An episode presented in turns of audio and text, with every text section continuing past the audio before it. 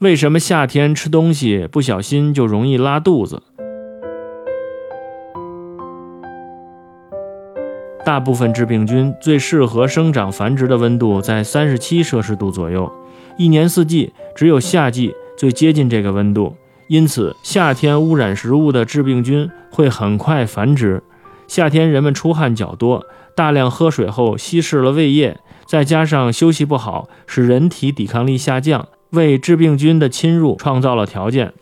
还有夏天人们会吃各种瓜果、冷饮、凉拌菜等。如果这些食品制作时不小心，很容易被致病菌污染。这些腹泻病原菌广泛存在于水产品、海产品以及家畜的肠道、内脏和肌肉中。如果我们吃的水、肉、蛋、牛奶、海产品等受到了这些病原菌的污染，而在食用前又未能煮熟、烧透，就容易导致肠道疾病。